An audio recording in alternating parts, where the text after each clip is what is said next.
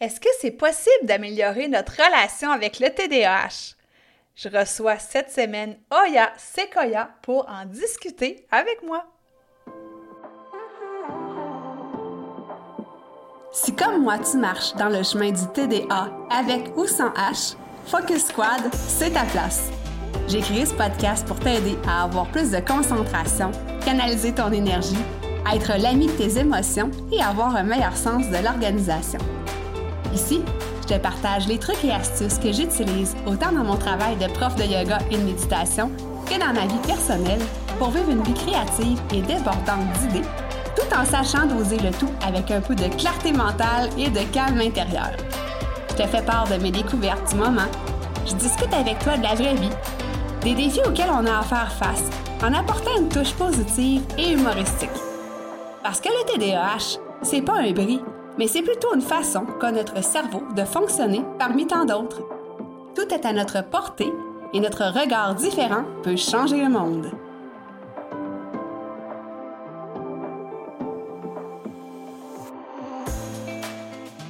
Hey, salut, salut! Bienvenue sur l'épisode 126 du podcast Focus Squad.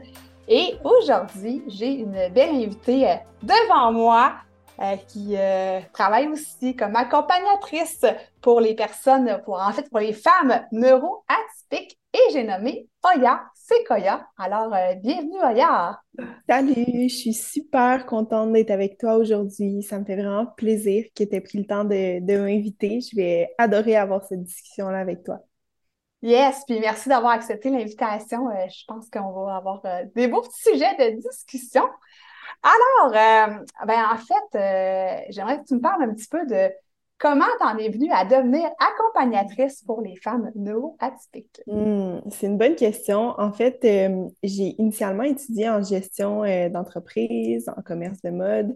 Puis, je terminais mon parcours en gestion d'entreprise et j'ai organisé un événement pour les entrepreneurs de la communauté entrepreneuriale de Québec qui parlait du déficit d'attention. Et, euh, mais tu sais, c'était un sujet parmi tant d'autres. C'était pas vraiment le, le, focus de, de, ma rencontre. Mais j'ai constaté que les gens ont vraiment, vraiment arrêté à ce point-là. Puis ils m'ont dit, mais comment tu fais pour être entrepreneur, pour être étudiante, pour aller à l'école à temps plein, faire tout ça, puis avoir un TDAH? Et là, je me souviens, je me suis dit, oh non, tu sais, tout, tout ce monde-là qui me pose des questions sur le déficit d'attention, j'ai eu l'étiquette toute ma vie, j'aurais pas dû en parler c'est vraiment comme si c'était le seul sujet que tout le monde avait retenu de l'heure et quart que j'avais parlé. Ah. Mais euh, à ce moment-là, j'en ai parlé à, ma mentor, puis elle m'a dit, tu sais, c'est ça que les gens veulent, c'est ça qu'ils ont besoin, fait que soit que tu y vas all-in ou que tu fermes tes yeux devant ce besoin-là, mais en même temps, la force des entrepreneurs, c'est d'être capable de voir les besoins que les gens ont. Mm. Donc, je me suis dit, c'est vrai, je me suis trouvé des, des stratégies, j'ai développé des astuces, pourquoi pas en parler à d'autres personnes. Et là, de fil en aiguille, j'ai commencé à donner des ateliers avec euh, des organismes à but non lucratif. J'ai donné des ateliers euh, pour des enfants, des adolescents, des femmes, des hommes, des couples, des adultes, des parents, des parents avec leurs enfants, des accompagnements individuels. J'ai monté certains ateliers précis pour euh, certaines thématiques. Et euh, je suis allée dans d'autres organismes pour donner ces ateliers-là, dont l'organisme Mère et Monde à Québec. Et euh, finalement, j'ai réalisé que l'organisme en particulier avec qui je travaillais n'avait pas les mêmes valeurs que moi. Fait que moi, je travaillais avec eux euh, un peu comme contractuel et j'expliquais que mon, connaissant mes particularités, mon horaire devait être flexible. Et là, ils m'ont dit, ben, tu nous, on, veut que tu sois dans le bureau de 8 à 5. C'était super rigide. Puis ils m'ont dit, ton, ton TDAH, on est conscient que tu as un problème. Puis là, je me suis dit, hein, mais c'est pas un problème pour moi, c'est clairement un problème pour vous. Puis là, j'ai réalisé que j'ai commencé à observer puis à porter attention un peu plus à leur discours. Puis je me suis dit, mon Dieu, tu sais, ils ont un discours qui est vraiment plus euh, euh, un petit peu plus fataliste. Ils vont vraiment y aller beaucoup vers la médication, alors que moi, je trouve qu'on n'est pas médecin, on ne devrait pas se positionner par rapport à ça nécessairement. Euh, fait que j'ai réalisé que je ne pouvais pas travailler avec des gens qui concevaient que le TDAH était un handicap ou un problème. Fait que je suis vraiment partie à mon compte et j'ai créé TDAH au naturel. Et euh, parallèlement à tout ça, j'ai fait euh, un, bac en enseignement primaire. Donc, j'ai travaillé aussi avec des enfants neurodivergents. Mais sur les réseaux sociaux, j'ai constaté que ma clientèle, c'était vraiment les femmes. C'était avec elles que je, que je me sentais bien, que je me sentais bien de faire les rencontres, de faire les accompagnements. Donc, j'ai vraiment parti large au niveau des accompagnements. Puis finalement, j'ai choisi avec qui j'ai envie de travailler, puis avec qui ça, ça va bien. Il faut, faut, que ça, faut que ça clique là, en Zoom et à distance. J'ai des femmes un peu partout à travers le monde. Fait que j'aime beaucoup, je travaille beaucoup avec des enfants, mais ça, ça va être plus sur le terrain, puis quand je suis physiquement avec eux. Euh, voilà. Wow! Écoute, il y a plusieurs choses euh, intéressantes. Euh, ben, tout est intéressant, mais il y a des petits points que j'ai retenus. Là. Euh, surtout par rapport justement au fait euh, de ce travail-là que tu faisais, puis que tu sentais que c'était pas par rapport, euh, c'était pas aligné avec tes valeurs. Mm-hmm. Je trouve ça génial que tu te sois écouté. Mm-hmm. Parce que des fois, tu sais, si je reprends mon exemple un peu, moi j'ai travaillé en assurance pendant 13 ans, puis tu te dis, bon, mais là, si je pars, tu sais, mon fonds de pension, puis les assurances, puis tu sais, plein d'autres raisons, puis on dirait que des fois, on s'écoute pas, puis la peur nous arrête. Mm-hmm. Alors que là, je te dis pas que cette compagnie-là n'était pas euh, en lien avec mes valeurs, mais c'est génial que tu te sois écouté justement, mm-hmm. tu t'es dit, ben non, regarde, ça fonctionne pas comme moi, je veux le vivre.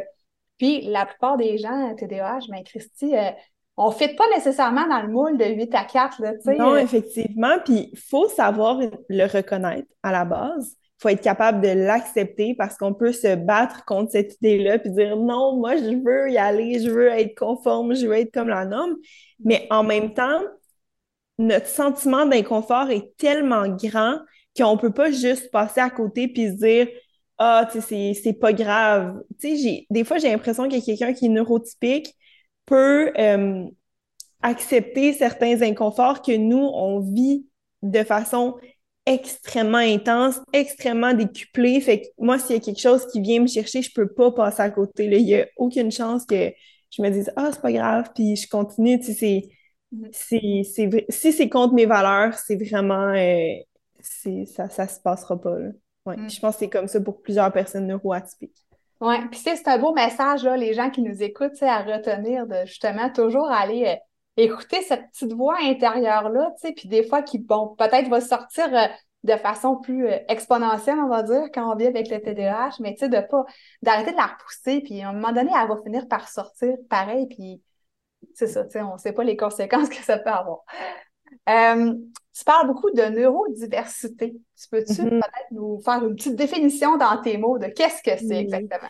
Bien, ma façon à moi de l'expliquer le plus simplement possible, c'est un peu comme la biodiversité.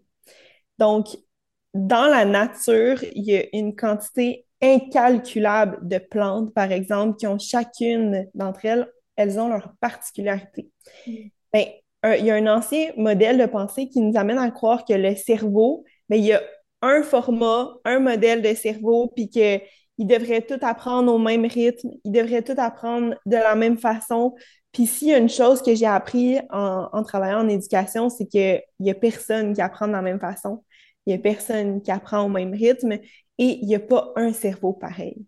Hmm. Fait que c'est ça la neurodiversité. La neurodiversité, c'est de comprendre et d'accepter qu'il y a des modes de fonctionnement qui sont différents et que ces modes de fonctionnement-là sont différents de la norme, mais ce n'est pas nécessairement des maladies. En fait, ce n'est pas hmm. des maladies, ce n'est pas des, choses qu'on doit essayer à tout prix de transformer pour qu'il soit comme un cerveau normal parce que ton cerveau, il n'est pas comme ça.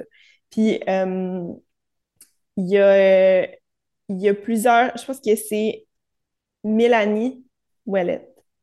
OK. Mémoire, qui avait dit que c'est un peu comme la grandeur. Tu sais, il y a des personnes qui sont grandes, il y a des personnes qui sont plus petites, il y a des personnes qui sont extrêmement grandes qui vont être probablement désavantagées parce qu'elles sont vraiment en haut de la norme.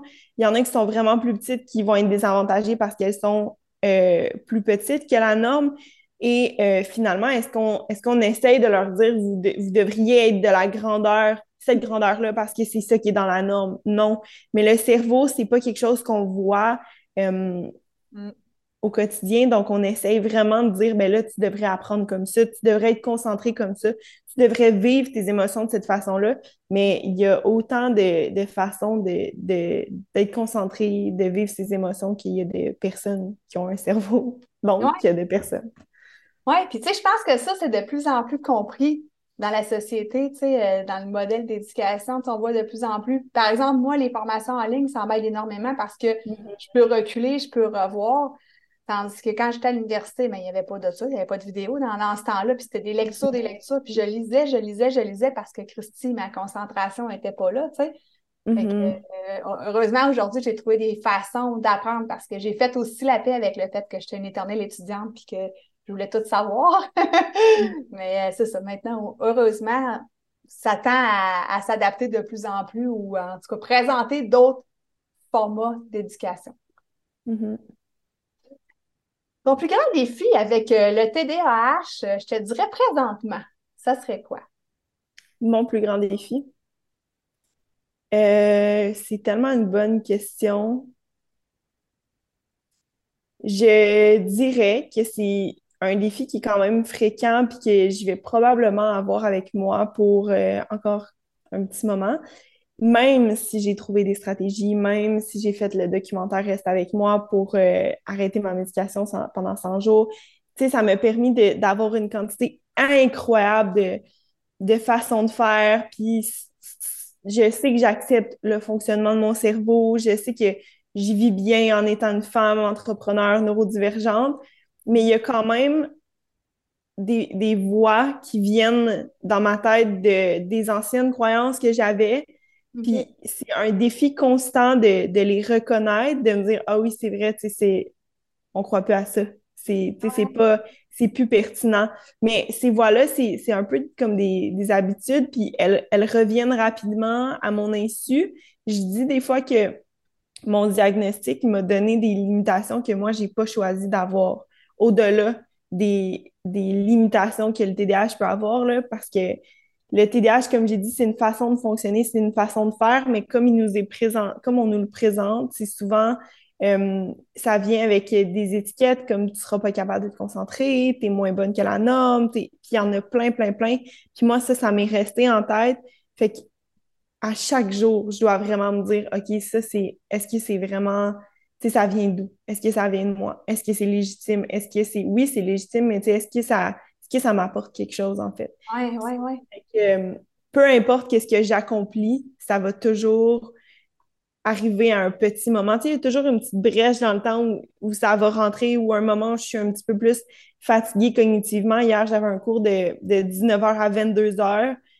Juste avant le cours, la charge cognitive de toute ma journée était vraiment élevée. Fait que d'arriver à gérer ces petites pensées-là, c'était vraiment un plus gros défi. Mais encore là, c'est pas vraiment un défi qui est directement lié avec mon, mon TDAH. C'est plus lié avec les étiquettes que j'ai eues en, en ayant un diagnostic. Mais tu sais, ce qui est hot avec ça, c'est que tu t'en rends compte. Au moins, mm-hmm. tu es capable de mettre une certaine distance, de dire, OK, ça m'appartient-tu, ça m'appartient-tu pas, puis comme, qu'est-ce que je fais avec ça maintenant, puis c'est quoi, as-tu une stratégie que tu pourrais nous dire par rapport à ça que tu as développé pour t'aider à, faire face, on va dire, à ces pensées, hmm. à ces croyances-là? Mais j'apprends beaucoup. Une des stratégies que j'enseigne aux femmes que j'accompagne, c'est d'apprendre à, observer les manifestations. Moi, j'ai l'impression que le déficit d'attention, c'est un peu comme un enfant qui essaye de te parler puis qui te dit si tu as une manifestation où tu n'es pas capable de te concentrer, mais ben, c'est un peu lui est en train de te dire il y a quelque chose qui se passe comme observe observe qu'est-ce qui se passe autour de toi pourquoi tu peux pas te concentrer. Mais c'est mm. la même chose avec ces paroles là hier quand que je me sentais pas bien je devais faire un, speech pendant mon cours puis je me suis dit hein ça me tente pas. Je, je, réussis rien ça va pas non non non puis ces pensées là arrivaient puis là je me suis dit ok là clairement je vais observer qu'est-ce qui se passe. Fait observer ces pensées écouter pas les juger puis à ce moment-là, je suis capable de prendre un recul puis me dire Ah oui, tu sais, je suis réveillée depuis 7 euh, heures, je suis allée au gym, j'ai fait quatre rencontres, je me suis entraînée. Fait qu'il y a une fatigue cognitive qui est accumulée. Puis là, je suis capable de comprendre qu'est-ce qui s'est passé. Fait que d'essayer vraiment de d'avoir des connaissances par rapport au fonctionnement cognitif, au fonctionnement de ton propre cerveau, ça va te permettre de mettre des mots sur qu'est-ce qui se passe. Puis ça te permet d'avoir une distance par rapport à ces pensées-là, puis de dire, ben, c'est pas quelque chose que je suis pas mes pensées, c'est vraiment juste comme c'est des choses que j'ai entendues auparavant, des fois c'est des trucs que des enseignants m'ont dit puis qui, qui restent. Mm. ça te permet d'avoir ce recul-là au lieu de te dire Oh my God, c'est exactement ce que je suis. ouais, c'est ça, ouais, ouais. ah non, j'adore, j'adore ta réponse. Tu sais, je pensais pas que tu allais me répondre ça quand je t'ai demandé ton plus grand défi. Mm. Euh, je pensais que tu allais me répondre quelque chose de plus, euh, on va dire, traditionnel, tu sais. Et puis, c'est pas traditionnel. ouais, non. Mais j'adore, j'adore vraiment ta réponse, tu sais. Euh, je te suivais sur euh, ton Insta, puis euh, j'ai vu que tu as essayé le neurofeedback. Mmh. Avec ton expérience? J'ai pas fini, en fait. J'ai fait juste la première rencontre. OK. Mais euh, moi, ça fait à peu près deux ans qu'il y a des gens dans ma communauté qui m'écrivent puis qui me disent Tu connais-tu le neurofeedback? J'aimerais ça l'essayer parce que ça coûte quand même assez cher puis c'est un investissement. Fait que les gens, souvent, ils viennent me, demander mon avis. Puis à chaque fois, je me disais Ben voyons, tu sais, je l'ai pas essayé, je peux. Puis moi, pour que je conseille quelque chose, il faut vraiment que je l'aime. Fait que, tu sais, je... et que je l'ai essayé moi-même. Puis là, je pouvais pas rien dire. Puis il y a une opportunité qui s'est présentée à moi de faire le neurofeedback, de l'essayer, puis d'en parler en même temps. Mais là, j'ai juste fait ma première rencontre. Mais ce que je peux dire, c'est que pour ma première rencontre, juste ça, juste d'y aller, puis de, de voir concrètement qu'est-ce qui se passe dans mon cerveau, ça m'a vraiment aidé. Puis il y a plein de choses. Tu sais, moi, je fais des recherches sur le déficit d'attention depuis des années. Puis euh, il y a plein de choses que je savais intuitivement qui m'ont été confirmées. Il y a plein de choses que, euh, que j'avais dites par rapport au TDAH ou au fonctionnement ou qui avaient un impact important. Puis ça m'a vraiment été confirmé. Je l'ai, je vu ou des choses que je sens, que j'ai l'impression que concrètement, c'est quoi mes défis, comment que mon cerveau fonctionne. Puis tu as vraiment un portrait, ça m'a donné précisément qu'est-ce que je, je, ressentais avoir comme défi. Il y, a, il y a une question que il y a une psychologue aussi qui analyse ton dossier puis qui t'accompagne, puis elle m'a demandé est-ce que tu es anxieuse? Je lui ai dit que je ne concevais pas vraiment être anxieuse, mais que si j'avais plus de difficultés avec mes fonctions exécutives, ça pouvait mener à l'anxiété. Fait que je lui ai dit que c'était difficile pour moi de savoir qu'est-ce qui venait avant, qu'est-ce qui venait après. Est-ce que c'est les difficultés cognitives ou c'est l'anxiété? Mm. Euh, et dans mon rapport, l'anxiété et les fonctions exécutives, ben, l'attention soutenue, en fait, sont arrivées en même temps. Dans le fond, c'était le même niveau de défi. C'était vraiment, tu sais, je peux choisir un des deux programmes à travailler, puis c'est exactement comme au même niveau. Puis elle m'a dit que c'était vraiment rare qu'elle voyait ça. Mais en fait, j'ai été capable de, de le nommer. Fait que ça l'a un peu aidé à, affirmer mon, sentiment de compétence personnelle par rapport à mon propre ressenti sur mon, fonctionnement cognitif. Mm. Mais au-delà de ça, comment ça fonctionne, c'est que tu as une première rencontre, ils vont euh, mettre euh, des électrodes, puis ils vont aller voir vraiment ton activité cérébrale. Et là, ils peuvent voir quel euh, programme tu devrais faire, qu'est-ce que tu devrais travailler. Est-ce que c'est ton attention soutenue? Est-ce que c'est les fonctions exécutives? Est-ce que c'est l'anxiété? Ils vont ils vont dire si, exemple, tu choisis de travailler l'attention soutenue, voici qu'est-ce que ça va t'aider à faire. Puis des fois, ça t'aide au niveau de la gestion des émotions. C'est rare que ça t'aide juste pour une chose. Fait qu'il y a plusieurs euh, déclinaisons de, de, de fonctions que, que tu vas pouvoir travailler. Mais euh, voilà, fait que c'est comme ça que ça se passe, ça fait pas mal, c'est pas douloureux. Les gens, des fois, ils pensent qu'il y a des petits chocs électriques, mais il y en a pas. Puis, euh, c'est vraiment comme un entraînement pour ton cerveau. Mais là, je suis rendue à commencer, choisir mon programme et commencer les, les séances. Dans le fond, ils t'ont dit si tu continues, c'est à peu près combien de séances que tu aurais à faire? C'est euh, à peu près 12 séances pour un programme. Mais le TDAH, c'est euh, c'est quelque chose qui va avoir un impact sur plusieurs aspects du fonctionnement de ton cerveau. Fait que ça va toucher la mémoire de travail, euh, les fonctions exécutives, la gestion des émotions, plein, plein de choses que tu peux pas travailler en une seule, euh, en un seul bloc de séance. Ça ferait d'autres programmes que tu ferais. Exactement. Fait que là, moi, les trois choix que j'avais, c'était anxiété, attention soutenue, fonction exécutive qui venait un petit peu derrière les deux autres. Donc, je vais choisir attention soutenue. Puis si je, si je veux, je peux faire un autre programme qui va travailler les fonctions exécutives. Ah, mais je trouve ça intéressant. Puis, tu sais, peut-être éventuellement, euh, si tu continues ça, puis que tu veux euh, m'en reparler. C'est ça, je le continue, c'est ça. Faire un petit, euh, un petit, update de tout ça, je serais mm-hmm. vraiment curieuse de savoir ça. Oui. c'est quoi le plus, je veux pas dire beau succès, mais tu sais, la ce que tu as vu de plus beau, si tu veux, dans ta carrière d'accompagnante, tu sais, le plus beau progrès ou euh, y a-t-il quelque chose hmm, qui C'est vraiment une belle question. Il y en a tellement, je vais pleurer. oh my God, il y en a vraiment beaucoup. Est-ce que, est que tu veux un exemple avec des. Je te le dis, j'y pense, puis j'ai les yeux pleins d'eau. Mais. Euh, que tu veux, moi, je suis ouverte. c'est ça. Mais en plus, j'ai écouté ton podcast qui disait, qui parlait de la sensibilité ou en tout cas, je me souviens qu'un moment donné, t'en parlais, puis c'est vraiment ça. Moi, je vis les, émotions très intensément. Mais, euh, tu sais, j'ai un exemple avec un enfant que j'accompagnais. J'ai un exemple aussi avec des femmes que j'accompagne. Mais euh, les enfants, souvent, on va travailler au sentiment de compétence, puis la gestion des émotions. Puis, des fois, là, travailler avec des enfants, puis de, de voir que exemple, il y a un comportement euh, explosif ou si un enfant peut lancer quelque chose, vraiment se fâcher ou avoir un comportement un petit peu euh, plus violent, puis que quelques fois plus tard, il se fâche, mais que là, il sort dehors, il sort de la classe, n'importe quel autre enseignant ou intervenant pourrait se dire, bon, ben, tu sais, être fâché parce que l'élève, il est sorti, mais moi, j'ai vu un jeune qui, qui être extrêmement explosif puis comme perdre complètement ses moyens, se transformer en quelqu'un qui était capable de sortir, s'auto-réguler et revenir. Ça, ça a été une des plus belles réussites de ma carrière. Je sais à quel point c'est un défi pour ce jeune-là. Puis mm. juste de voir qu'on a tellement travaillé sa gestion des émotions, mais aussi son sentiment de je suis capable de revenir pour moi, puis je suis capable de faire attention aux gens autour de moi, ça, c'est vraiment une belle réussite. Mais les femmes que j'accompagne, souvent, c'est des femmes qui, qui, à travers nos rencontres, elles réalisent que ben, leur environnement de travail leur convient, leur convient pas nécessairement. Puis, euh, des gens qui ont un déficit d'attention, souvent, vont être super impulsifs, ils vont lâcher leur job, puis ils vont dire, OK, moi, je vais me trouver d'autres choses. Mais de les voir être capables d'en prendre conscience, d'observer, puis de se dire, bon, ben, je vais, je vais mettre mes cartes, je vais voir comment est-ce que je positionne ça.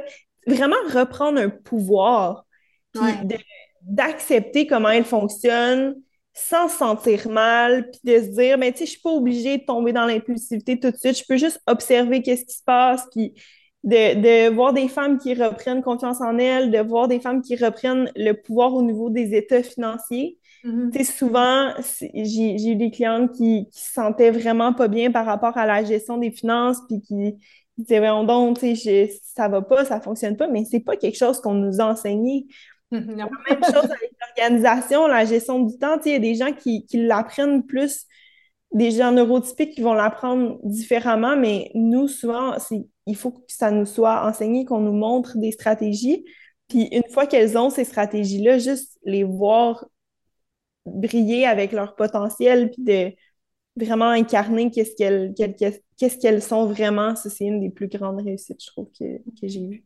Ah, c'est vraiment beau. Sérieusement, c'est vraiment beau. Puis, tu sais, je pense que ce sont un peu, euh, tu sais, en tout cas, je vais parler pour moi, puis peut-être pour toi, c'est notre mission commune à, à, travailler avec des gens qui, qui vivent avec le TDAH, d'essayer de les aider justement à reprendre leur pouvoir, puis, tu sais, de, de reprendre confiance en eux aussi, là, tu sais. Euh, mm-hmm c'est ça, je remarque, j'ai interviewé quand même quelques personnes.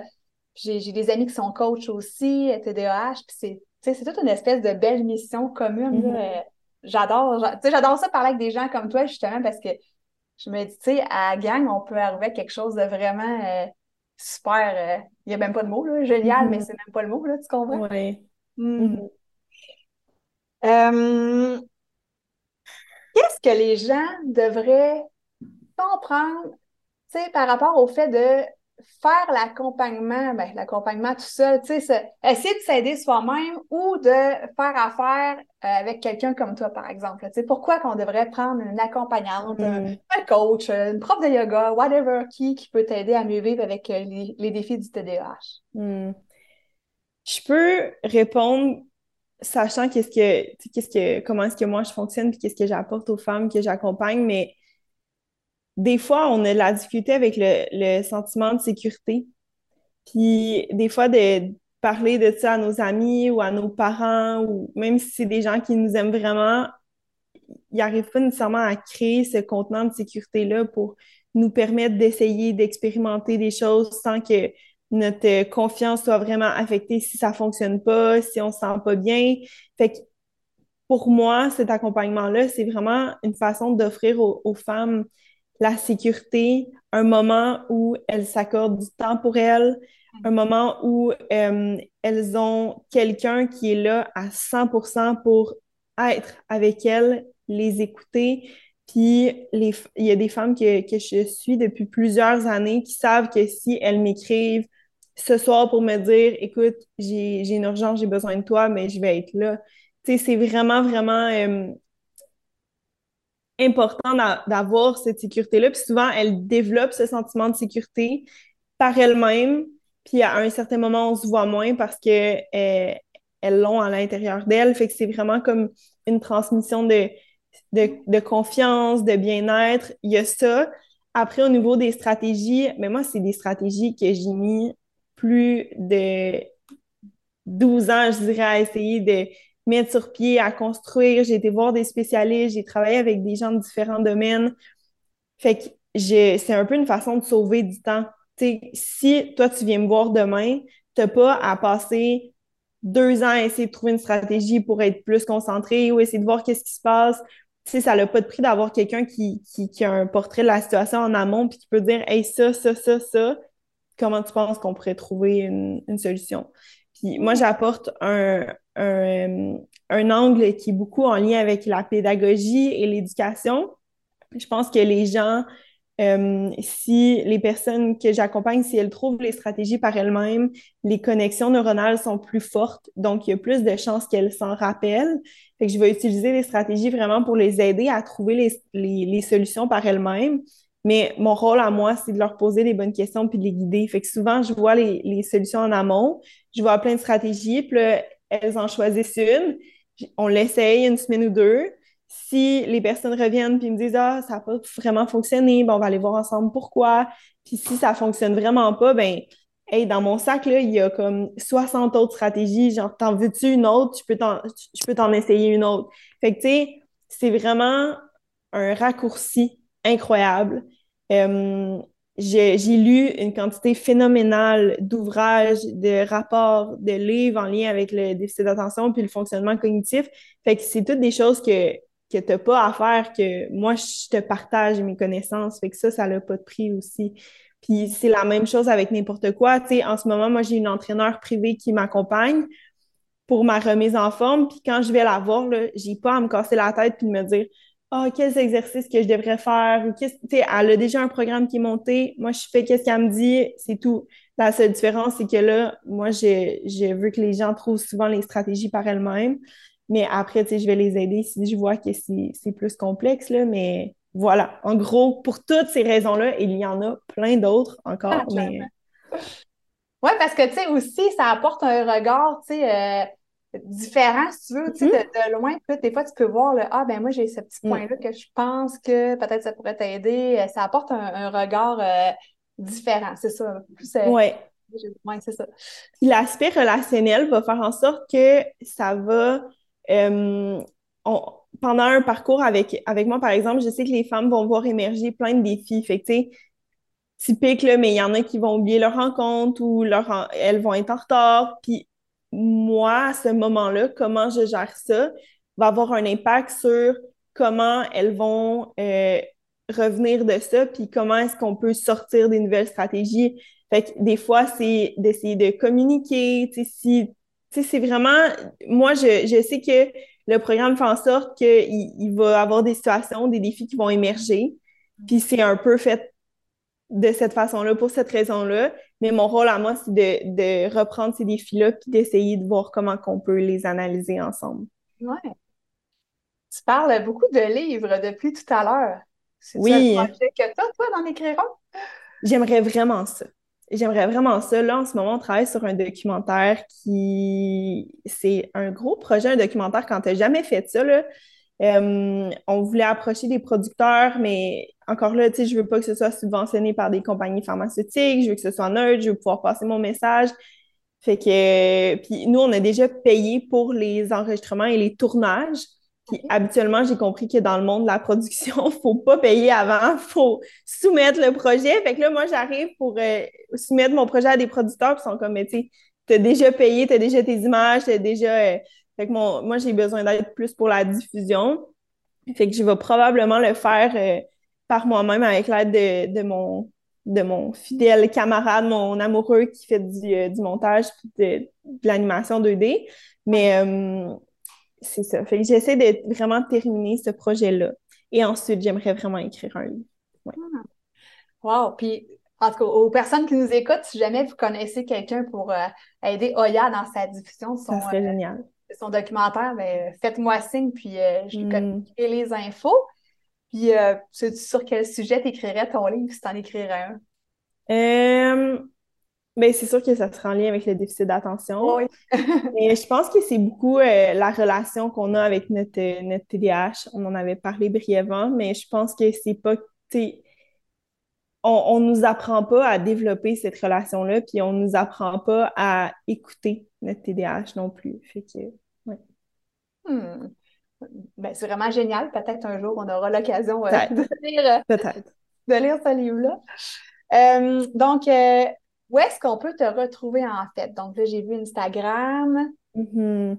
Je suis très active sur les réseaux sociaux, principalement Instagram, donc la page TDAH au naturel. sinon, il y a TikTok, Facebook puis euh, un site web en construction. Mais je dirais que la meilleure façon de me rejoindre, c'est vraiment par Instagram via la page de TDAH au naturel. OK. je vais pouvoir mettre tous tes liens là, dans les notes d'épisode. Donc, euh, les gens qui nous écoutent, vous pourrez aller euh, mm-hmm. consulter ça pour aller visiter la page, le Insta de, Oya. Mm-hmm. Puis, j'ai vu aussi que tu avais un, lien là, pour des accompagnements. Dans le fond, je ne sais pas si tu peux un petit peu nous parler du fonctionnement là, euh, oui. Rarement, je prends des accompagnements individuels parce que les personnes que j'accompagne, je les suis pour longtemps et il faut vraiment que ce soit un, match. Donc, euh, si tu es intéressé à avoir de l'accompagnement individuel, tu peux m'écrire. On peut prendre le temps d'en parler ensemble. Sinon, j'ai des accompagnements de groupe euh, le programme s'appelle DS au naturel. Habituellement, c'est sur six semaines. On se rencontre une heure par semaine avec d'autres femmes neurodivergentes. C'est vraiment une belle expérience. Puis j'ai vu qu'il euh, y a plusieurs femmes entre elles qui ont créé des liens, puis qui se réécrivent, qui s'entraident. Il y en a qui sont en Europe, euh, un peu partout à travers le monde. Puis c'est vraiment quelque chose qui, est intéressant. Mais présentement, on travaille beaucoup aussi sur des formations en ligne. Fait que j'essaie de de faire un mélange d'animation 2D pour euh, que les formations soient vraiment digestes pour les, pour les personnes neurodivergentes parce que je trouve que il y a certaines formations qui sont pour nous, mais on dirait pas qu'elles ont été créées pour des personnes neurodivergentes. Fait que tu peux rester à l'affût. Sinon, j'ai fait euh, un podcast. Mon podcast, il y a un an à peu près, un peu moins d'un an avec Claudie Mercier où je parle plus de l'éducation et euh, du déficit d'attention. Fait que ça, c'est sur euh, YouTube, tu peux le retrouver sur Spotify aussi, sur le podcast Perception. OK.